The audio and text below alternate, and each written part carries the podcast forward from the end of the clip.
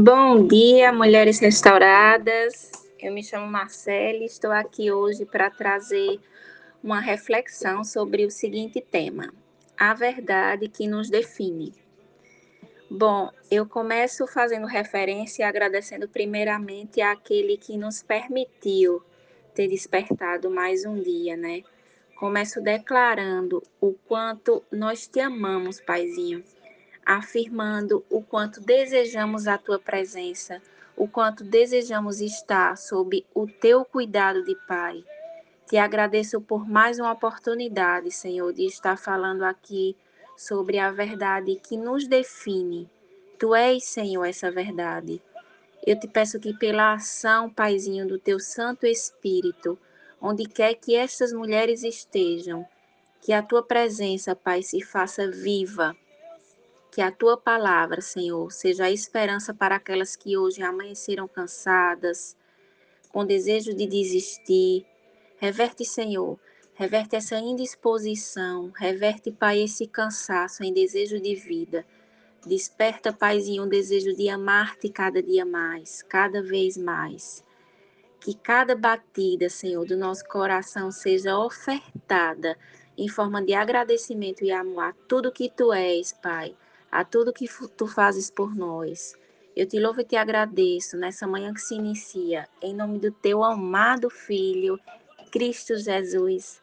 Amém, amém, amém.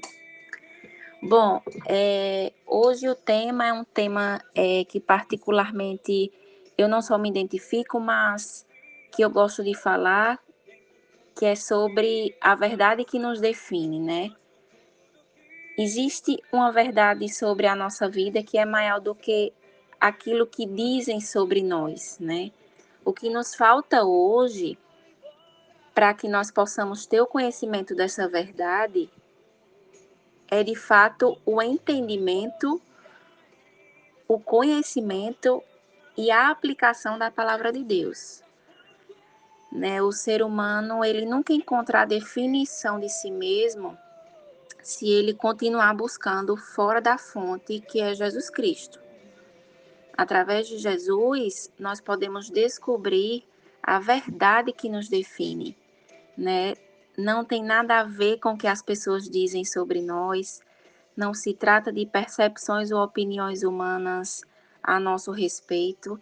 Se você tem buscado por isso e acreditado nisso, você está no caminho errado e eu lhe afirmo que a única maneira de você descobrir é a definição da verdade que existe dentro de você é se você voltar os olhos ao escritor da sua história, né?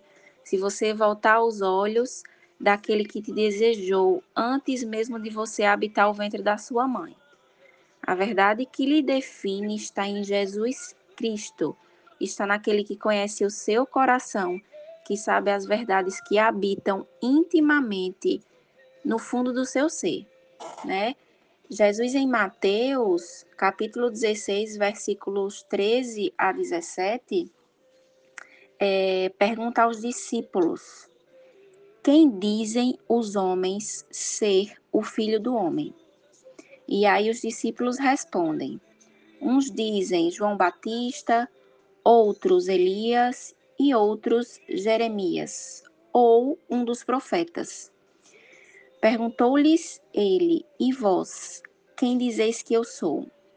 Simão Pedro respondeu: Tu és o Cristo, o Filho do Deus vivo. Respondeu-lhe Jesus: Bem-aventurado és tu, Simão, filho de Jonas, pois não foi carne e sangue que te revelou, mas meu Pai que está no céu. Bom, eu quero que vocês reflitam comigo sobre a seguinte questão. Vocês estão preparadas para saberem o que as pessoas pensam sobre vocês?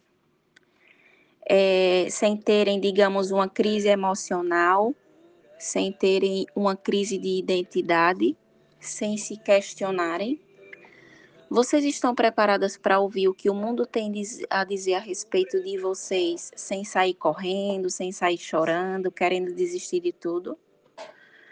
Bom, o que Jesus escutou sobre ele mesmo é, não mudou a verdade que ele tinha cravada, que ele tinha firmada, que ele tinha enraizada no seu coração, gente. Que não era uma verdade dita por homens, era uma verdade dita pelo Pai. Isso é comprovado porque Pedro responde: Nós cremos que tu és Cristo, Filho de Deus. E Jesus lhe confirma, dizendo que aquela revelação não é de fato de Pedro, é uma revelação do Pai, é uma revelação do céu. Deus não te define por aquilo que você se autodenomina. Ele é aquele que sabe perfeitamente que você é. E eu disse, gente, perfeitamente. Ele sabe perfeitamente quem você é. Então, pare de dar atenção às opiniões gratuitas que as pessoas têm a seu respeito. Não vivam em função disso. Não queiram parecer melhores, não queiram parecer mais felizes, mais perfeitas, simplesmente para corresponder a, digamos, um padrão ou tentar mudar opiniões com a autodefinição totalmente distorcida de quem vocês realmente são. O ser humano ele é muito bom em conceituar, em julgar, mas somente Deus dá o parecer de quem realmente somos. Existe somente uma única definição correta ao seu respeito, mulher, a qual vem daquele que conhece o profundo do teu coração. Definição esta que somente, somente ele pode lhe proporcionar, levando em consideração que foi ele, com todo o amor e cuidado que te gerou.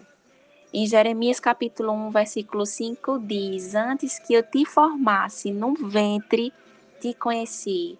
Então não existe opinião que seja mais válida que a de Deus ao teu respeito.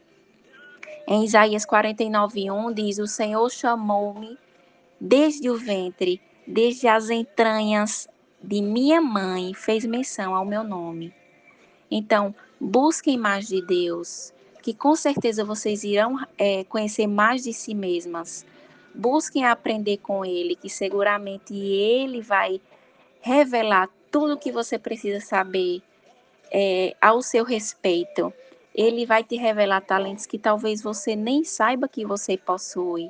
Ele vai firmar em ti a tua verdadeira identidade e você terá definitivamente encravado no coração, firmado no coração igual Jesus tinha no coração dele, que é a verdade que define é a verdade do Pai ao seu respeito, certo? Porque somente, somente Deus te conhece verdadeiramente.